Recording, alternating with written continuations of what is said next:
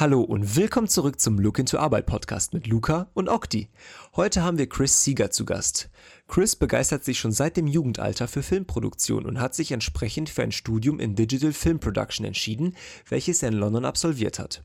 Bereits während seines Studiums konnte er sich nebenbei sein Taschengeld mit diversen Aufträgen verdienen und hatte zum Zeitpunkt seines Bachelors ein so breites Netzwerk, dass er problemlos in die Selbstständigkeit starten konnte. Seine zweite große Leidenschaft ist das Mountainbiking, die er gerne mit dem Beruf des Filmemachers verbindet. So kreierte er mit Freunden 2017 den Film Death Grip, der es sowohl in die Mediatheken von Netflix als auch von Amazon Prime schaffte. Wie er genau auf das Filmemachen gekommen ist, was er während seines Studiums gemacht hat und wie sich die ganze Geschichte um Death Grip entwickelt hat, erfahrt ihr in dieser Folge. Den Instagram-Account von Chris und einen Link zum Film markieren wir euch wie immer in der Podcast-Beschreibung. Viel Spaß!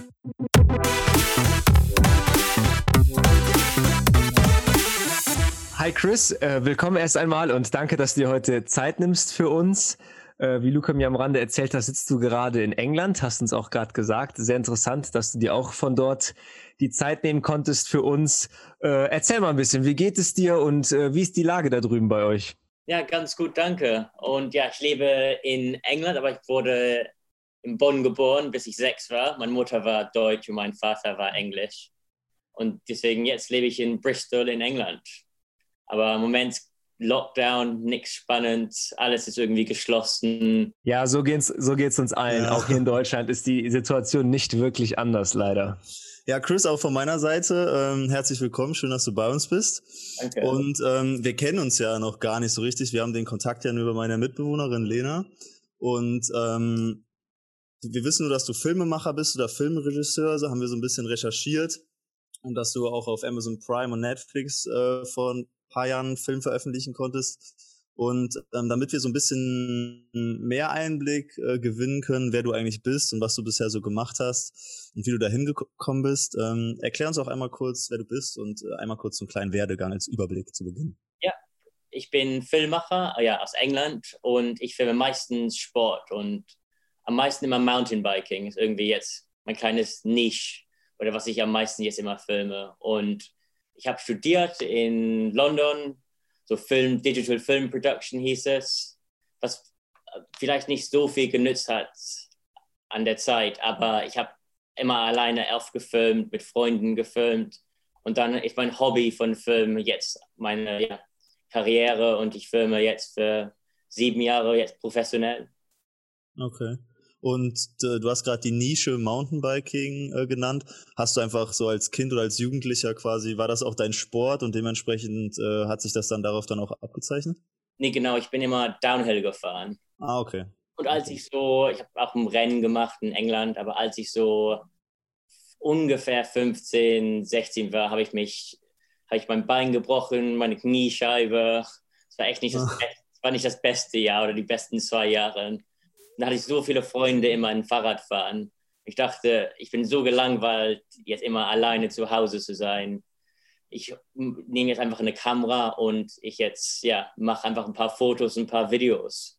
Und das ist dann irgendwie größer und größer ist das gegangen. Und dann ja, habe ich ein paar Filme für ein paar Kunden gemacht und dann einfach nur mehr Kunden und Kunden. Und jetzt im Prinzip noch das Gleiche, aber jetzt vielleicht ein bisschen größer größere Okay, aber Brand. hattest du die, Hattest du direkt angefangen, dich auf so Sport, Film und Fotografie zu spezialisieren? Äh, hast du dann angefangen, deine Freunde äh, zu filmen, die noch Mountainbike fahren konnten, während du verletzt warst? Oder hast du dich generell für äh, jegliche Art von Film begeistert? Nee, am, am meisten schon ja genau Mountainbiking und Sport. Und das ist auch witzig, weil meine Freunde von zehn Jahren jetzt, die sind auch Profi-Mountainbiker jetzt wir haben jetzt so ein paar Profi-Filmer und ein paar Profi-Mountainbiker. Und zusammen jetzt alle jetzt immer noch im Mountainbike und macht richtig viel Spaß. Und wir kennen uns seit zehn Jahren. Ja, was für eine starke Entwicklung, oder? Ja, ich finde, das ist echt eine äh, geniale Kombi, dass du halt Leute hast, die in dem Sport richtig, richtig gut geworden sind und dann auch noch die Leute hast, die den Skill haben, das auf Video festzuhalten. Also es ist eigentlich optimal und es schreit ja gerade dazu, danach äh, auf Social Media und auf Netflix und etc. zu zeigen. Ja, genau. genau. Wir wollen wir das vielleicht mal von Anfang dann aufschlüsseln mit dem Studium. äh, wie du jetzt gerade beschrieben hast, mit 15 hast du dann angefangen, das so zu kombinieren ein bisschen, Mountainbike und Filming. Und wann kam dann so wirklich ähm, dieser Gedanke, hey, ich möchte mich auf dieses Filmmaking spezialisieren, ich studiere das? Wenn ich ernst bin, wir haben jetzt so A-Levels in England, was ist, wenn man so 16 bis 18, muss man drei Fächer nehmen ich habe halt Deutsch genommen, das war wohl ein bisschen einfach, oder meine Mutter hat mir ein bisschen geholfen. Aber, also in der Schule noch sozusagen? Oder genau, ungefähr, ja. Oder ein bisschen, wir haben GCSEs, das sind so zehn Fächer, und dann werden es nur drei. Und das waren dann Media, Deutsch und Economics. Aber ich habe halt mein Bein gebrochen und Kniescheibe, ich war nie da. Dann wurde einfach das Studium richtig hart und habe es irgendwie nicht mehr geschafft, alles zu machen. Aber dann Film hatte ich immer noch so, hat mich am meisten interessiert. Und dann dachte ich, vielleicht habe ich irgendeine Chance, was mit Film zu machen, weil ich genieße es am meisten. Weil sicher denkt man immer so, für mich dachte ich, ich mache Business oder Economics, dann habe ich einen guten Job. Das, das denkt man vielleicht, wenn man ja. ist. Aber dann hat man auch gelernt, hey, wenn das, ich hatte so ein Passion für Film, Filmmaking, hat einfach mir Spaß gemacht da hat sich irgendwie nicht wie Arbeit gefühlt. Ich hatte, ja, ich hatte nur Spaß, war mein Hobby. Und dann bin ich zur Uni gegangen, wollte ich vielleicht mal Business machen, aber dann dachte ich, hey, ich habe wirklich keine Lust hier Business zu machen. Und dann habe ich einfach Digital Film Production gemacht, was auch nicht das irgendwie, war irgendwie nicht das Spannendste, weil das war, das war manchmal ein bisschen basic und ich habe vielleicht nicht so viel gelernt, wie man denkt. Aber Uni war gut. Ich habe meine eigenen Filme lieber gedreht und hatte auch ein paar Kunden in der Uni. Und danach hatte ich genug Kunden, jetzt keinen Real Job zu machen, einfach weiter zu filmen.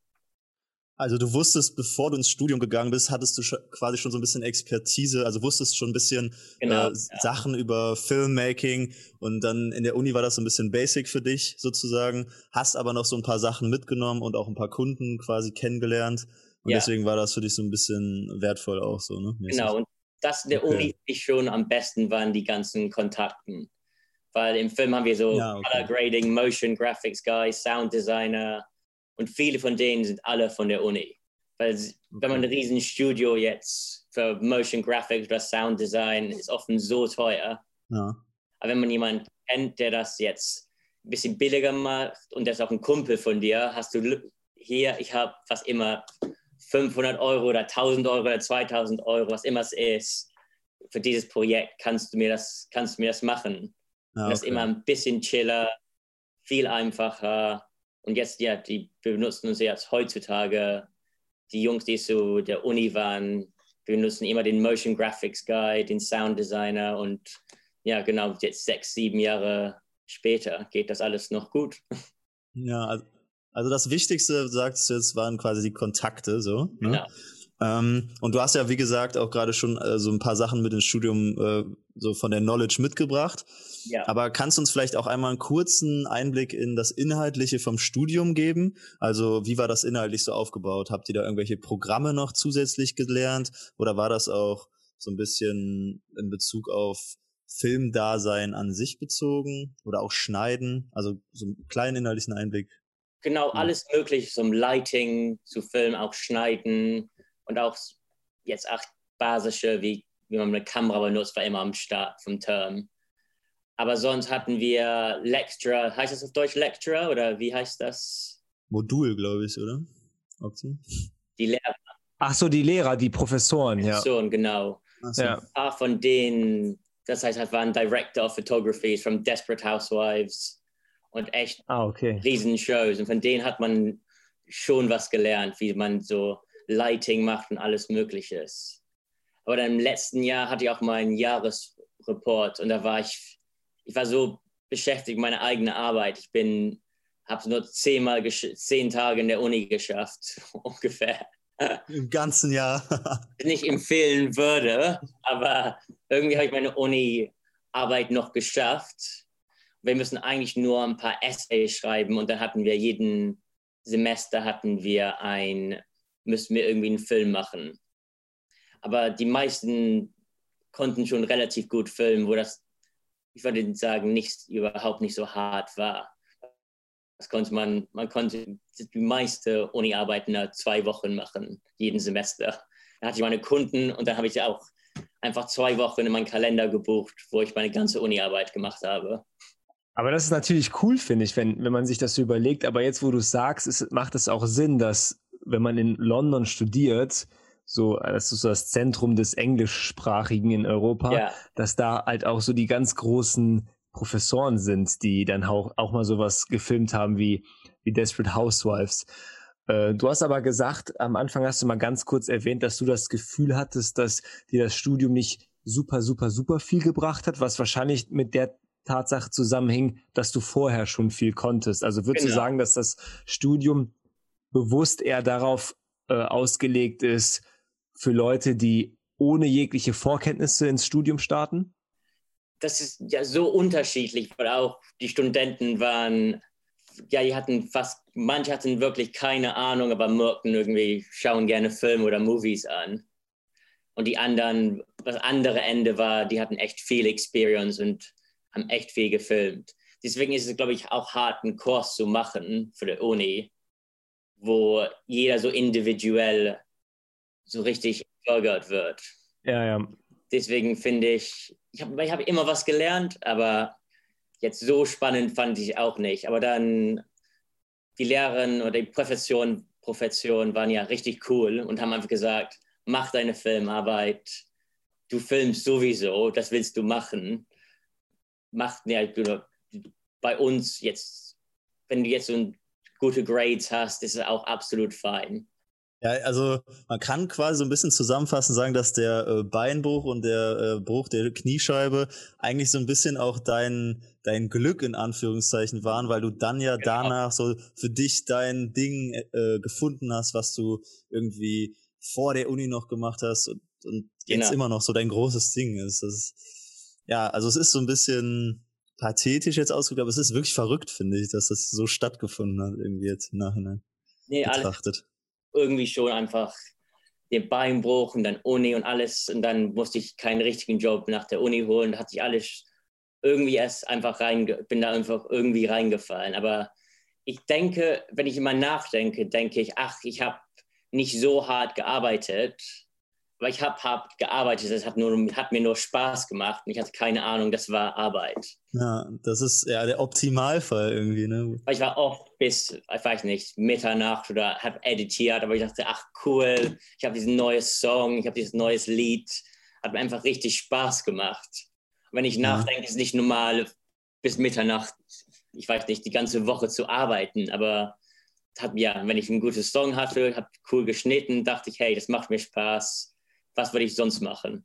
Ja, ich meine, das ist auch das Wichtigste, dass man so die Passion ein bisschen zum Beruf macht. Ne? Also genau. das ist ja im Endeffekt das, worauf irgendwie jeder Lust hat und worauf ein Stück weit auch jeder hinausarbeitet. Wie lange ging das Studium genau? Drei, drei Jahre oder fünf? Drei Jahre. Drei. drei Jahre gibt's und das ist dann ja. auch ein Bachelor, Bachelor of Arts oder wie nennt sich das? Bachelor of Arts, genau. Okay, und danach hätte man noch die Option, Master zu machen oder ja. ist das nicht unbedingt notwendig? In, in, also ich glaube, in Deutschland studiert er echt viel länger auch, weil in England kann man so schnell einen Bachelor von Arts holen und ein Master ist nur ein, noch ein Jahr. In Deutschland habe ich das Gefühl, ist es so auch ein bisschen abhängig davon, was man studiert. Ja. Es gibt manche Studiengänge, wo man sagt, du brauchst nicht unbedingt einen Master, ein Bachelor reicht, um später ja. Äh, erfolgreich zu arbeiten. Und es gibt auch Studiengänge, wo man sich so sagt, okay, ohne Master äh, wirst du nicht ernst genommen und hin und ja. her. So. Und ich vermute, dass man beim Filmemacher als Filmemacher nicht unbedingt einen Master haben muss, weil man eh viel selbstständig macht. Und es ist viel wertvoller, den Skill zu haben, genau. als, als ein Stück Papier zu haben, wo drauf steht, hier, you're a Master of Arts oder so. Und noch was witzig, ich habe noch nie ein, wie heißt es bei euch, ein CV, wo man alles. Lebenslauf, ja, Lebenslauf habe ich noch nie geschrieben. Ja, das heißt, wahrscheinlich. Dass niemand, dass ich einen Bachelor of Arts habe, macht meinen Kunden jetzt nichts aus. Wahrscheinlich ist so eine Art Portfolio viel wichtiger, oder no, was du bisher gemacht Portfolio, hast. Portfolio, Existing Clients ist, was man braucht. ja, siehst du mal, wie sich das unterscheidet zu anderen, zu, zu unseren Studiengängen, Luca, ne? Ja. Ich hätte da jetzt äh, eine Nachfrage, auch äh, um das Ganze ein bisschen weiterzuführen. Äh, du hast gerade gesagt, im Studium hattest du dann schon deine ganzen Kunden und so und die hast du dann auch so durch die Uni so ein bisschen kennengelernt, ja. hast du ja gerade gesagt. Und ja. äh, meines Wissens nach jetzt auch aus dem Vorgespräch hast du dich dann danach ja selbstständig direkt gemacht, oder? Ja, genau. Danach war ich direkt selbstständig, weil die Uni war schon gut, weil in Uni hat man auch von meinen Eltern musste ich irgendwie keinen Job holen. Ich war, ich war in der Uni. Ich hatte so viel Zeit. Ich konnte meine ja. eigenen Kunden finden. Und meine Eltern dachten, cool, der, der studiert, der macht sein Ding. Kein, kein Pressure hier. Wenn ich drei Jahre zu Hause wäre, ohne genug Kunden, dann würden die sagen, jetzt hol dir einen Job sofort oder Kunden, Freelance zu sein. Aber Uni, über drei Jahre hatte ich dann am Ende genug Kunden und dachte ich, hey, ich muss jetzt gar nicht, ich muss jetzt gar nicht sofort mir einen Job holen. Ich hoffentlich, das geht das Freelance-Ding oder selbstständig jetzt gut und ich lebe noch jetzt ein paar Jahre zu oder paar Jahre nach zu Hause, weil ich war immer, ich musste immer so viel reisen. Das heißt ungefähr auch, ich bin ungefähr nicht jetzt mit Covid, aber ich bin fünf Monate im Jahr irgendwo weg von zu Hause. Und da hatte ich immer so viel Zeit, bin nach Hause gekommen, musste zum Glück nicht meine eigene Wohnung holen und dann hatte, ja, konnte einfach meine Filme machen und zu Hause kommen und wieder wegfliegen. Aber du hattest während des Studiums schon so viele Jobs, dass du in London überleben konntest als, als Student. Also du hast ja in London gewohnt und ja. London ist jetzt, so viel ich weiß, nicht wirklich günstig, was Miete angeht und was Leben angeht. Und das hat dann gereicht als Student oder hast du noch äh, Hilfe von zu Hause gebraucht? Äh, ein bisschen Hilfe zum Start. Und dann bin ich, nach meinem Studium war ich vielleicht nur sieben, acht Jahre, so acht Monate in London in meiner eigenen Wohnung. Und dann bin ich wieder nach Hause, ja, nach Hause gezogen.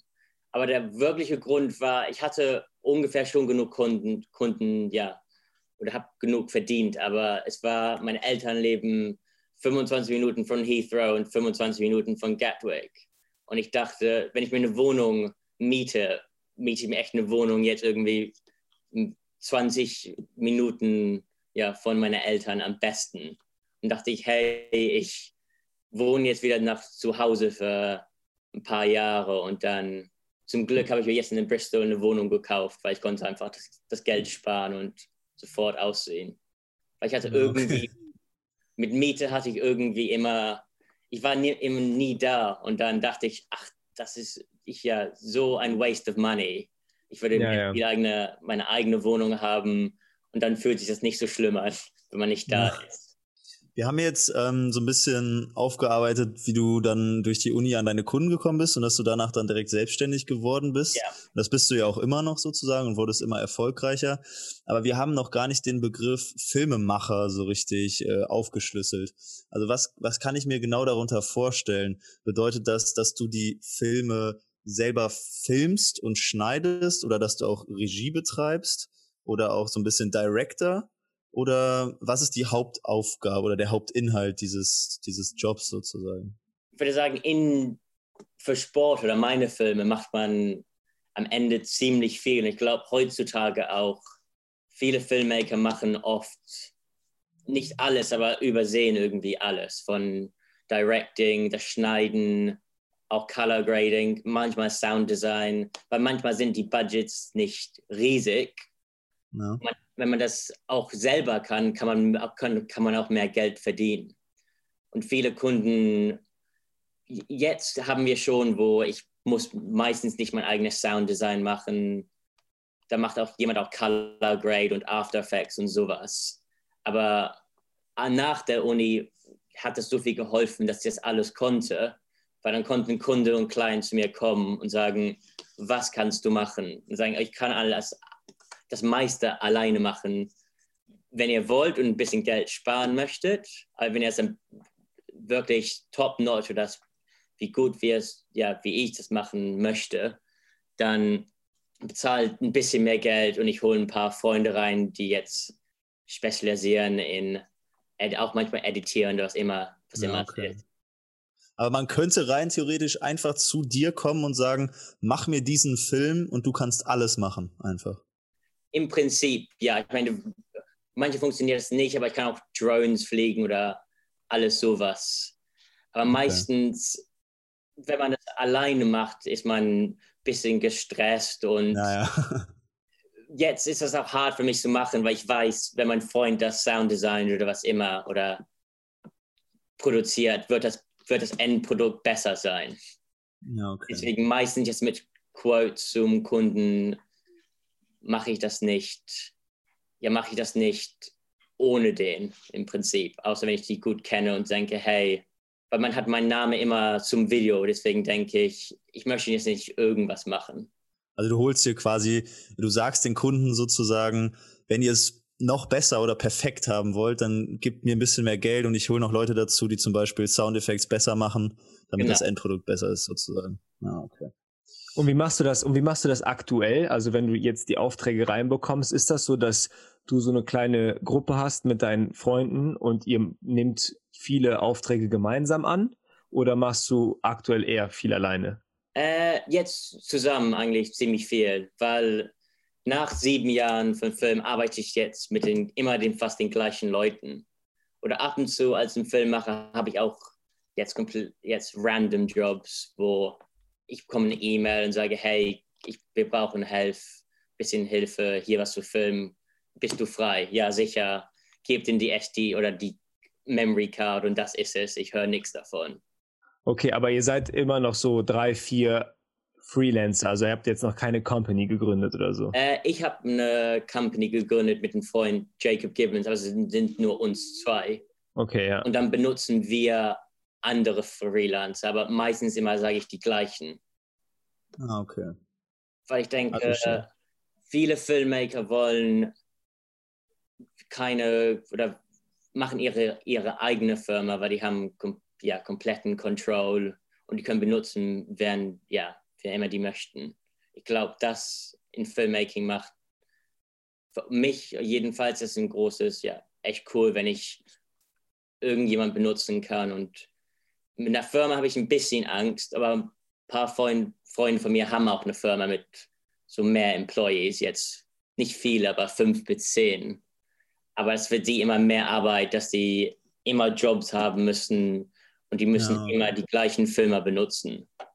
Also es ist für dich jetzt einfacher, nur zu zweit in der Firma ja. zu sein und dann bei Bedarf sozusagen von außen genau. Leute einzuschalten. Mhm. Ein ähm, bisschen ähm, weitergehend mal den Arbeitsalltag vielleicht beschreiben. Also du hast jetzt ein Projekt. Ja. Ähm, und wie gehst du dann bei einem Projekt vor? Also ich würde jetzt zum Beispiel zu dir kommen und sagen, wir jetzt, ich bin jetzt zum Beispiel Beispiel von, keine Ahnung, Coca-Cola und wir machen ja. jetzt einen Film bei einem Mountainbike-Event.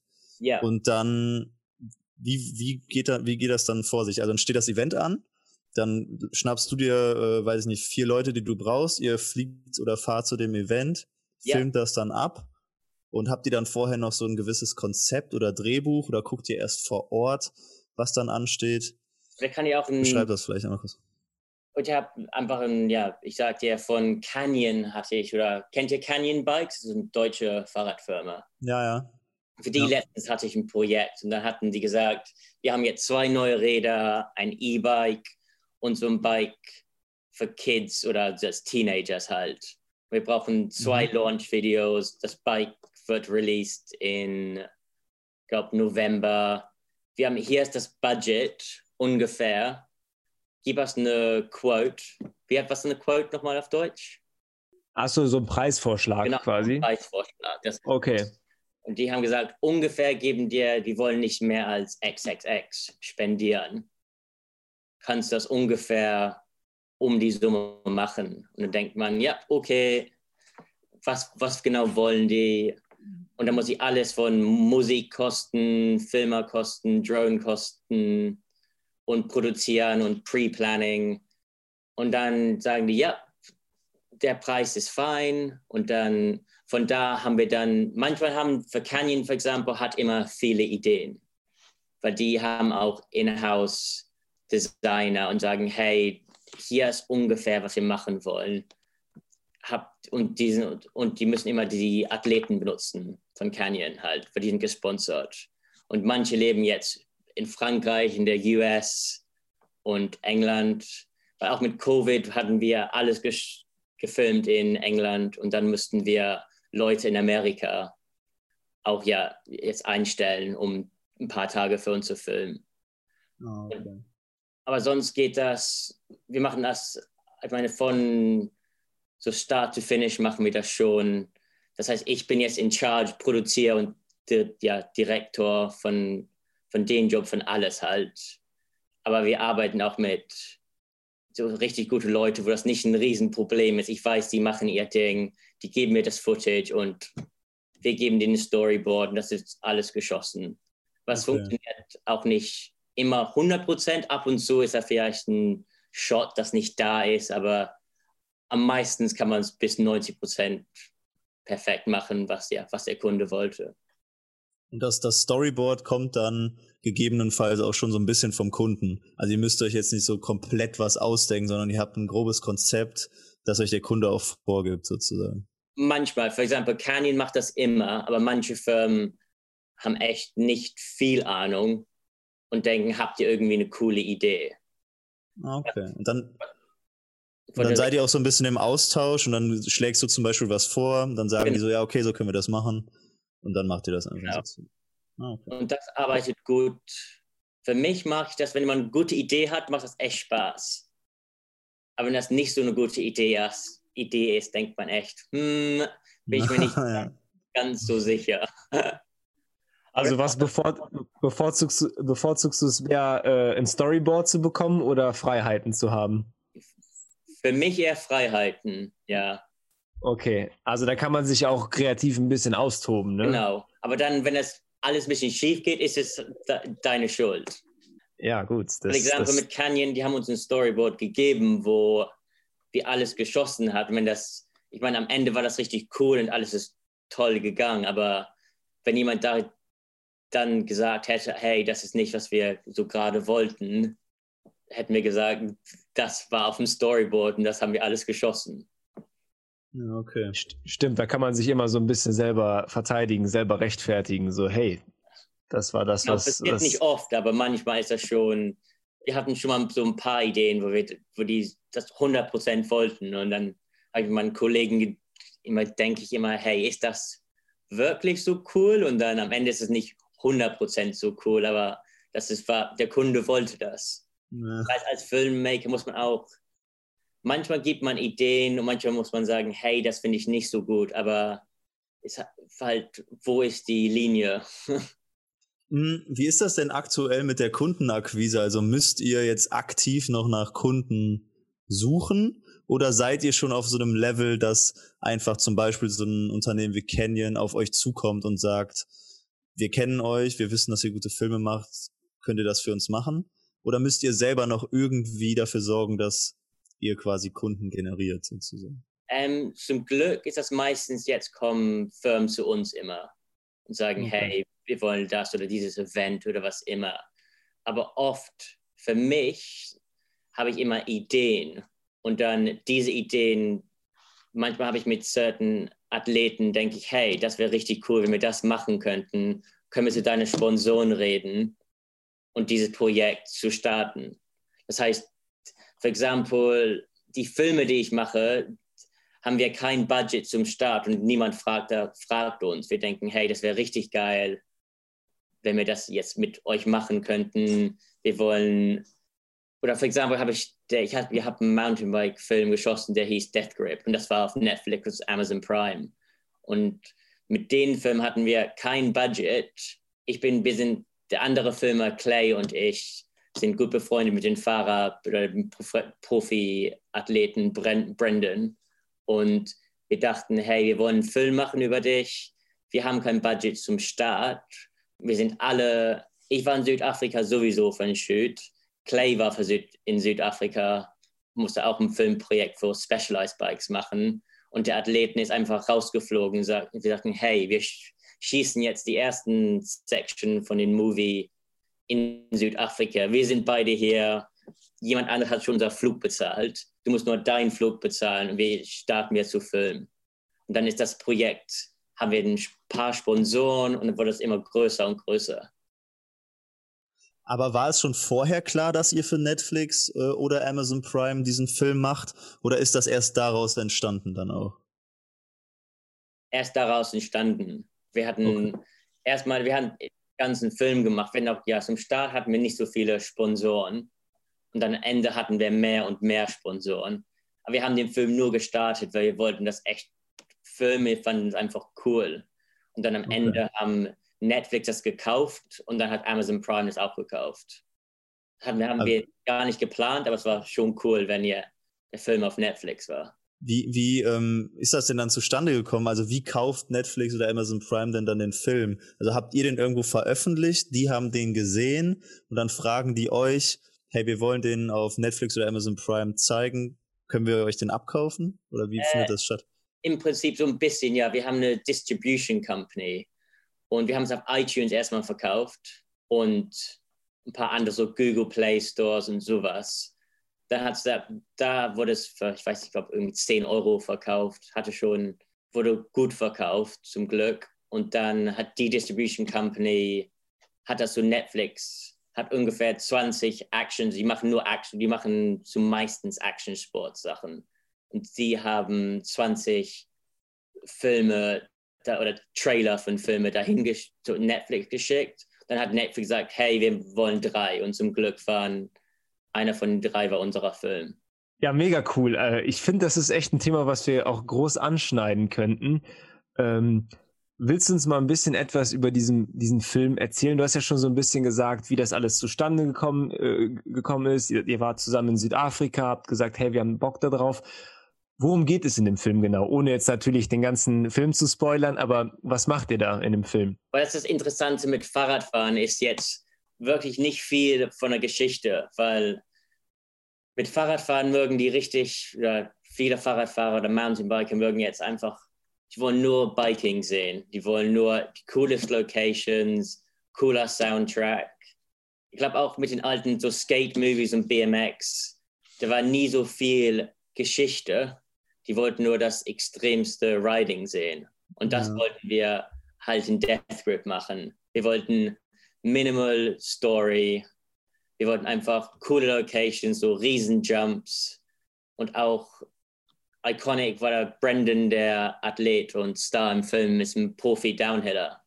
Und er wollte ja die harteste Tracks fahren und wollte einfach seine Freunde auch mit einladen. Und wir sind zu Madeira geflogen, so ja, Südafrika, dann Schladming in Österreich. Das ist ein cooler Skigebiet im Winter und im Sommer ist es ein richtig, richtig geiler Mountainbike-Ort. Und dann gibt es auch eine Downhill-Strecke da. Und er hat einfach, Brandon hat einfach gesagt, hey, diese, diese sind meine Kumpel oder die sind auch professionelle Mountainbiker. Aber hat er einfach eingeladen, wir machen einen Movie, hast du Bock drauf? Wir haben keine Idee, wir glauben, wir kaufen den Movie auf iTunes und dann wer weiß, was damit passiert. Und die ganzen Fahrer waren ja sicher, wenn filmen wir, wenn hat jeder Zeit. Und dieses kleine Idee ist dann, der Film war am Ende eine Stunde lang, aber einfach irgendwie pretty pictures und richtig cooles Biking. Ich finde es so faszinierend, dass, ähm, dass aus so einer, äh, in Anführungszeichen, kleinen Idee oder so einem genau, Zustandekommen ja. von Menschen auf einmal so ein Riesenprojekt wird, weil wenn ich mir jetzt vorstelle, dass was auf Netflix oder Amazon Prime gestreamt wird, dann stelle ich mir irgendwie darunter so eine Riesenproduktion vor, die durchgeplant ja. ist und alles irgendwie irgendwie so Riesenbestand hat. Aber das ist ja einfach nur so zustande gekommen, so ein bisschen aus Zufall auch, weil ihr beide in genau. Südafrika. Das ist, ja. also, ich finde das so cool und irgendwie auch, ja, vielleicht ist es auch so bezeichnend für so, für gerade dein Filme machen, weil bisher, was ich so rausgehört habe, war halt auch viel, dass du da so ein bisschen reingefallen bist. Genau, so, ja. Genauso ist dieser Film ja auch entstanden. Und das ist irgendwie, ja, wie gesagt, ich, faszinierend. Irgendwie. Das finde ich auch, wir haben nie, weil manche Filme haben jetzt, oder Netflix, ich weiß, wenn die, die haben auch Exclusive Content, aber da ist so viel mehr, dass die wollen und das echt so strict und die möchten, ich weiß nicht, die richtigen Specs und die, es muss genau so lang sein, es muss eine Serie sein. Aber dieser Film, wir hatten, die Sponsors haben auch nichts gesagt, was wir machen sollen. Wir haben gesagt, es wird cool sein. Like, wir, jetzt, wir machen das nicht. Ja, wir machen oh, na, sicherlich ein geiler Film, aber äh, wir wollen machen, was wir machen wollen. Wir möchten nicht irgendwie sponsern jetzt Product Placements reintun oder irgend sowas. Wir wollen nur ja, für Mountainbiker einen Film machen und niemand anders. Und das haben die ganzen Sponsoren gesagt, okay, cool, wir, ja, wir trusten euch und das ist absolut fein. Und dann schauen wir halt im Jahr, wie der Film aussieht. Und das hat halt alles in Südafrika begonnen und du hast auch gerade von mehreren Locations gesprochen. Und war das dann so, dass ihr dann gesehen habt, hey, das in Südafrika war mega geil und dann sind vielleicht noch ein paar andere Sponsoren gekommen und dann habt ihr euch erst entschieden, hey, jetzt fahren wir auch nach oder fliegen wir nach Österreich und dann noch hierhin und dahin. Und dann ist das immer so größer und größer geworden. Genau, das war genau so. Wir hatten nicht, oder weil für Mountainbiking das Coole ist auch, wenn man so Custom-Strecken bauen kann. Und Südafrika ist eine richtig geile Location, weil da kann man viel einfacher bauen, da gibt es nicht so viele Regeln. Deswegen ja. ist es viel einfacher. Und Madeira ist auch genauso wir kennen jetzt eine gute Firma, die heißt Freeride Madeira, die machen viel Urlaube in Madeira. Und da, genau, die haben auch gesagt, hier, dieses Land benutzen die Council nicht und ihr könnt bauen, was ihr möchtet. Wir dachten, cool. Und sowas weil Mountainbiker finde ich, das ist, was ein richtig cooler Film macht. Wenn man so Locations hat um die Welt, wo man irgendwas einfach bauen kann. Ja, und auch nicht so, nicht so regelkonform, so, so, so ein bisschen einfach mal machen und dann so gucken, was passiert, so nach dem Motto so ein bisschen. Weil das Problem ist auch manchmal, vieles Mountainbiking ist immer illegal gebaut. Auch in England ist das viel, weil der, das Wald ist irgendwie privat, aber niemand weiß wirklich, wer das besitzt oder es geht niemand wirklich, das ist ihnen irgendwie ein bisschen egal, bis man riesen Jumps baut und dann denkt jeder so, wow, wow, wow, das ist viel zu viel, das möchten wir überhaupt nicht. Deswegen ist es schön, einfach irgendwo so Strecken zu bauen, wo wir riesen Jumps ja bauen können und das müssen wir, kann, bleibt auch da, weil in Madeira sind die Jumps immer noch da, was irgendwie cool ist. So vier, fünf Jahre später sind die gleichen Jumps noch ja, an der Küste. Ja, man muss dann auch nicht für die, weil bei vielen Filmen muss man ja auch manchmal für Locations bezahlen, so, oder? Und wenn man jetzt zum genau. Beispiel diese Locations selber gebaut hat oder weiß, dass sie da existieren, dann spart yeah. man sich da ja vielleicht auch so ein bisschen, ein bisschen äh, Geld für die Produktion. So. Ne? Ähm, ja, immer wie viel Geld und Budget wir haben.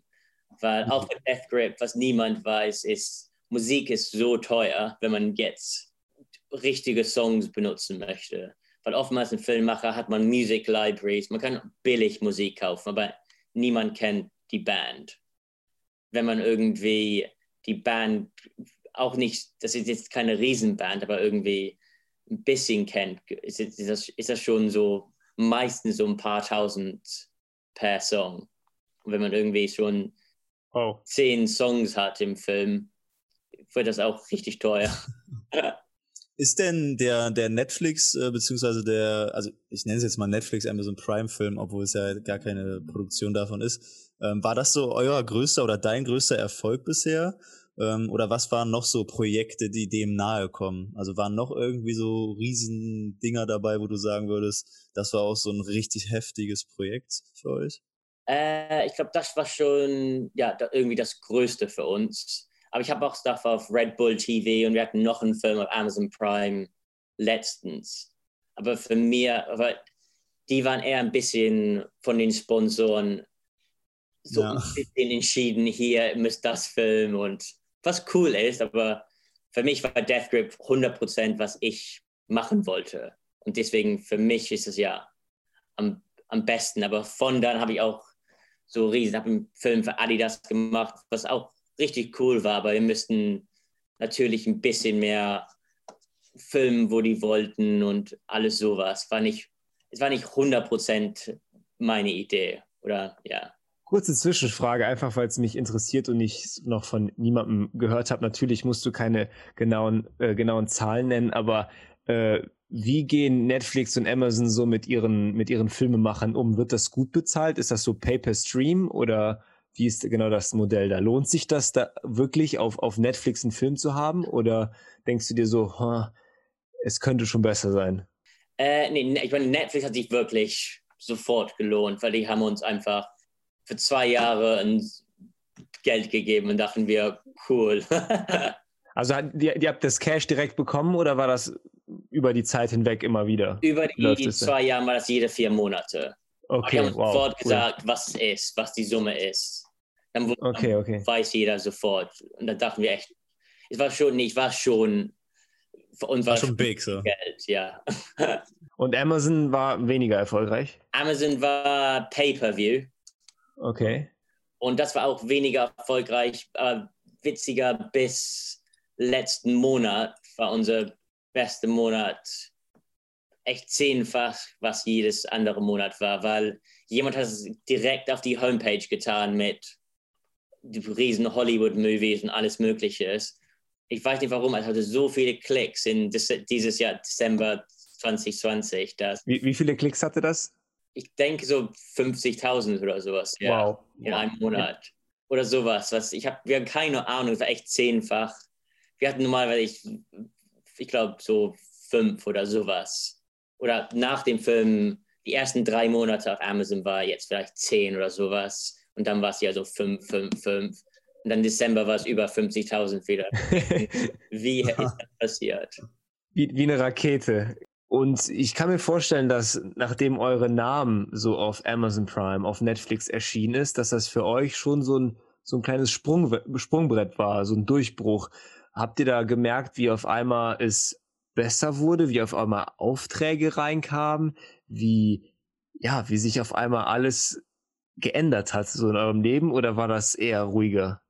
Äh, ich meine, es war nicht riesiges Sprung, aber ich werde jetzt eher ernst genommen von Kunden und ich kann sofort ein Projekt jetzt, hey, wir wollen das filmen, dann denkt sie, okay, cool, du bist nicht jetzt irgendjemand, wir weiß, was du gefilmt hast. Und ich denke, Leute nehmen mich einfach ja ein bisschen mehr ernst, was ich irgendwie cool ist. Man hat seine eigenen Ideen und Kunden, ja, du kannst ein bisschen kreativer sein, was ich immer cool, was für mich ja viel besser finde. Ja, vielleicht ist auch die, äh, also die Distribution auf den Plattformen jetzt so dein eigentliches Zertifikat und nicht mehr der, also der Bachelor of Art sozusagen, sondern genau, das, ja. das Stream auf Netflix ist jetzt dein, ist jetzt dein Bachelor sozusagen oder dein Master sozusagen. Ja. Sogar. Was steht denn aktuell so an? Also es ist jetzt gerade bei Corona irgendwie irgendwas Großes auch am Start oder ist gerade eher so ein bisschen ruhiger? Wie kann ich mir das vorstellen? Ähm, letztes Jahr war irgendwie richtig hektisch, weil ich glaube, das war witzig. Wir hatten auch im März dachten wir, hey, was passiert hier? Wir, meine Jobs wurden alle gecancelt zum Start. Ich konnte nirgendwo hinfliegen. Und meistens arbeite ich immer irgendwo, ja, abroad oder alles Mögliche. Und dachte ich, hey, was, was passiert hier? Aber dann zum Glück, die Fahrradindustrie war eine von den, oder auch ein bisschen lucky, weil jeder hat Räder, Fahrräder gekauft. War das Mountainbikes, Electric Bikes, Road Bikes. Jeder wollte irgendwie ein Hobby haben. Und für viele Leute war das halt Fahrradfahren. Und die ganzen Bike-Brands hatten irgendwie richtig viel Geld, weil alle, jeder Bike war sold out. Ungefähr im Sommer, im Sommer hatten, dachten die, hey, wir können nichts mehr verkaufen. Deswegen haben wir jetzt Geld für Videos. Like, wollte einfach irgendwas filmen mit unseren Athleten. Und das zum Glück, ja, ist irgendwie riesig im Sommer gegangen. Aber jetzt im Moment ist, ist irgendwie nicht viel los, weil wir können nicht fliegen und das wird einfach ist, ist schon hart. Wir haben in England letztes Jahr viel geschossen und jetzt denke ich, irgendwie ist alles ein bisschen in England übergeschossen und niemand möchte wirklich mehr hier in England filmen und wir wollen wieder nach Südafrika oder Neuseeland oder immer auch nach Frankreich irgendwo ein bisschen cooler und anders filmen. Also ihr könnt jetzt quasi, ihr könntet zwar jetzt auch bei euch in England filmen, aber das ist jetzt schon so ein bisschen durch, weil ihr das letztes Jahr schon so viel gemacht habt. Ja, würde ich sagen, auf jeden Fall, ja. Und ja, okay. Januar und Februar in England ist einfach nass und niemand hat irgendwie Lust. Und wir sind normalerweise in Südafrika jedes, jeden Februar. Ah, okay. Das ist leider nicht passiert. Moment, der Film, der auf Netflix war, wir machen jetzt ein ja, Death Grip 2 im Prinzip und das planen wir jetzt als unser großes Projekt. Aber jetzt wissen wir auch nicht, mit den Filmen überhaupt reisen können, weil viele Countries da meistens für so fünf Minuten auf den Film haben wir eine Woche geschossen. Für fünf mhm. Minuten Footage haben wir eine Woche geschossen. Wir haben richtig viel, aber meistens Sunset oder frühmorgens. Aber jetzt wissen wir auch nicht, ob wir ja, so einfach reisen können, weil viele Countries wollen zehn, Day, oder, ja, zehn Tage Quarantine und dann filmen wir für eine Woche und dann müssen wir wieder zehn Tage in England Quarantine machen. Das sind jetzt 27 Tage, um ja, sieben Tage zu filmen. Um fünf Minuten quasi äh, genau. für den Film ja, zu haben. ja, okay. Aber, Aber es wollte ich sagen, sehr hektisch und wir fliegen, wir fliegen einfach vom irgendeinem Shoot sofort zu dem nächsten. Und wenn man jetzt zehn Tage einfach im Hotel sitzt, macht das irgendwie nicht mehr so spannend. Ja. Ja, wir hoffen wirklich, dass es möglichst bald, bald besser wird. Also ich denke mal, wir profitieren alle davon, wenn wir uns wieder ein bisschen frei fortbewegen ja. können. Äh, wir Studenten ja auch. Wir haben ja auch mal wieder Bock auf Urlaub, auf einen kleinen Ausgleich ja. zum Studium. Ähm, ja, du hast ein bisschen jetzt gesprochen, was aktuell geht. Also immer noch viele Projekte eigenständig, wenn man das so sagen kann, Freelancer-Projekte, ja. ein Auftrag von hier, ein Auf, Auftrag mhm. von da. Auch Events äh, mache ich ziemlich viel. Oder ich mache jetzt Downhill, ich filme dieses Jahr den Downhill World Cup und dann auch manche, heißt Freeride-Events, sind so riesen Jumps, aber es ist offen bei Monster Energy gesponsert und dann filme ich halt für Monster Energy. Das meistens genau. ich mache. Ja, meine Frage wäre, was du für die, für die Zukunft planst. So würdest du das jetzt erstmal noch ein paar Jahre weitermachen wollen? Oder vielleicht anders gefragt, was ist so dein langfristiger Plan? Hast du Lust, irgendwann vielleicht deine eigene große Company aufzubauen? Oder würdest du sagen, nee, so weit denke ich gar nicht. Ich will erstmal das machen, was ich aktuell noch mache. Und zwar einfach Events filmen und coole Filme machen. Äh, für mich im Moment, ja, mache ich einfach, will ich einfach coole Filme filmen. Und vielleicht in zehn Jahren muss ich das ein bisschen umdenken. Aber eine Firma für mich mag ich, aber ich, find, ich finde, da ist einfach ja, ein bisschen mehr Stress und ich kann nicht auf Urlaub für drei Wochen gehen, wenn ich eine Firma habe und irgendwie surfen gehen oder Fahrrad fahren oder was immer. Und, und, und so funktioniert es ja auch. So, ne? Also es läuft ja gut. Also es ist ja nicht so, dass ihr nicht erfolgreich werdet. Deswegen, ja, macht das schon Sinn. Es könnte ja sein, dass man sich so vorstellt, okay, in zehn Jahren zum Beispiel, wenn ich vielleicht Frau und Kinder habe, yeah. dann kann ich es mir nicht mehr so erlauben, äh, eine Woche in Südafrika zu sein, eine Woche in Österreich und eine Woche in der US. Da muss ich erstmal was Regionales machen. Dann mache ich meine eigene Company und werde ein bisschen ansässiger. Und es kann ja sein, dass du schon so ungefähr einen Fahrplan hast im Leben. Aber ich verstehe das doch absolut, dass du sagst, hey, ich habe gerade Spaß, es läuft, und ich mache einfach geile Filme und ich gucke, was auf mich zukommt. Kommt. Und ich denke, das ist ein Stück weit in der Branche auch echt ein guter Ansatz, oder? Genau, finde ich Zu sagen. Auch. Und auch meine, meine, ja, meine Freundin, ihre Eltern sind auch Filmmaker und die sind jetzt halt 60, aber die filmen Wildlife so viel für BBC und so Planet Earth und sowas.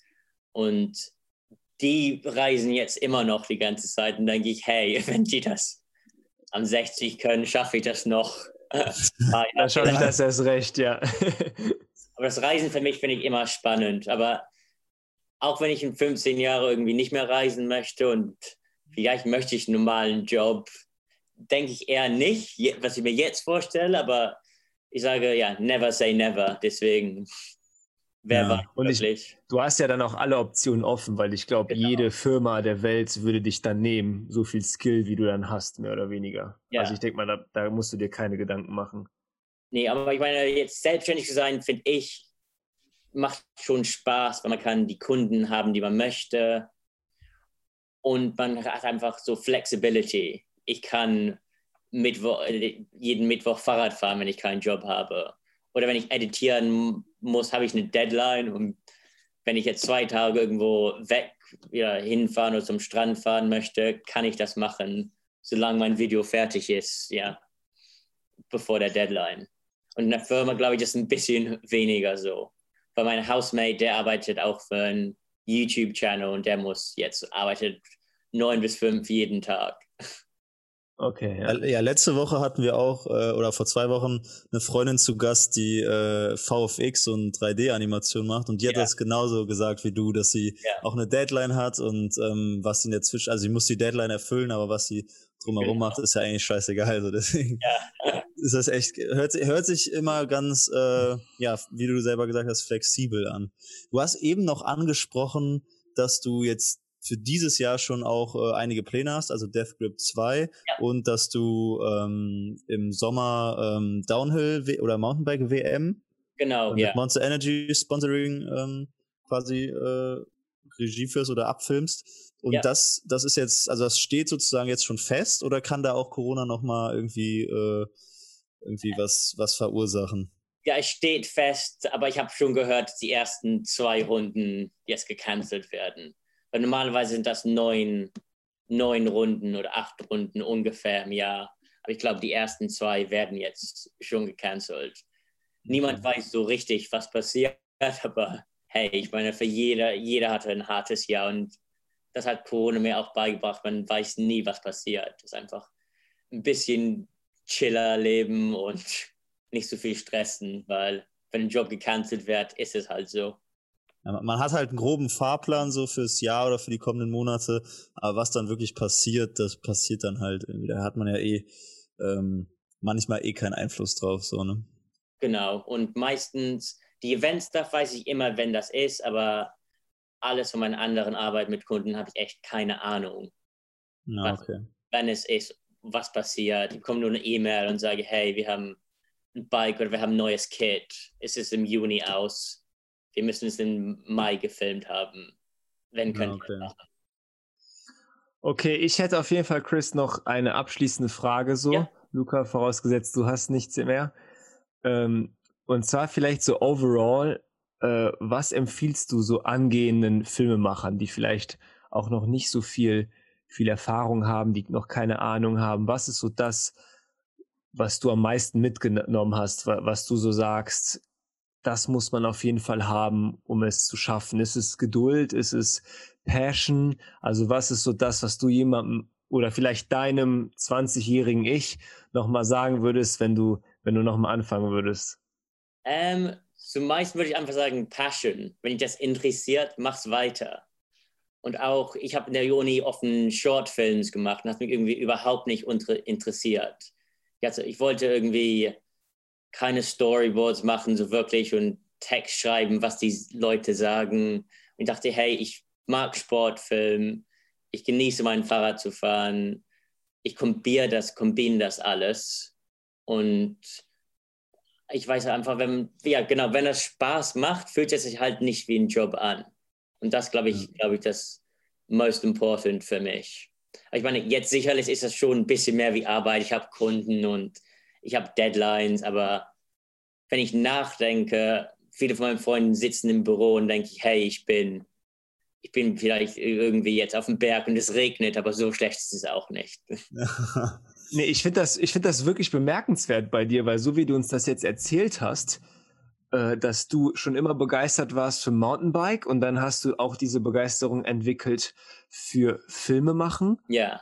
Und daraus resultierend hast du am Ende einen Film über Mountainbike gemacht, was auf Netflix ausgestrahlt yeah. wurde. Und das ist ja wirklich so das Sinnbild von dieser Aussage, mach, was dir gefällt. Also du hast es wirklich, wenn man es einfach so salopp sagen will, yeah. geschafft, aus, dein, aus deinem Hobby oder sogar aus deinen beiden Hobbys yeah. so deinen Beruf zu machen. Und ich denke mal, das, das sollte auch ein Beispiel für viele sein, dass man sagt, ey, wenn du, wenn du wirklich Passion hast für etwas, dann setz dich dahin und mach das, weil dann wirst du der Beste vielleicht, wenn, wenn du, genau. du wirst, du wirst mehr Zeit investieren als jeder andere, weil es dir vielleicht, weil es dir eben Spaß macht. Und guck mal, dann landest du vielleicht eines Tages auch auf, auf Netflix. Ich wollte sagen, Film machen ist jetzt irgendwie, heutzutage finde ich das echt, echt einfacher, weil man kann auf dem iPhone filmen, Kameras sind billig, wenn man wirklich ernst ist. Man kann echt Cinema-Kameras kaufen für nicht viel Geld hier.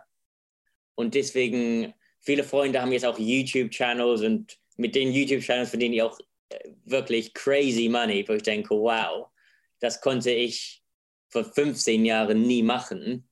Aber jetzt kann jeder einen YouTube-Channel machen, von da filmen und auch größere Movies machen. Aber ich glaube, jeder hat einfach so ein Passion, wenn die Filmmaker sind, dass sie immer weiter und weiter bringen. Du möchtest immer das nächste Projekt. Und wenn man jetzt YouTube-Videos macht oder Netflix-Videos, ich glaube, ändert sich nichts. Aber ja, halt nur, wenn man Passion hat, mach immer weiter. Ja, also ich würde sagen, das war von euch beiden jetzt äh, sehr gut zusammengefasst, äh, worum es eigentlich gehen sollte und wonach man eigentlich streben sollte. Ähm, und dementsprechend würde ich auch sagen, war das das perfekte Schlusswort eigentlich.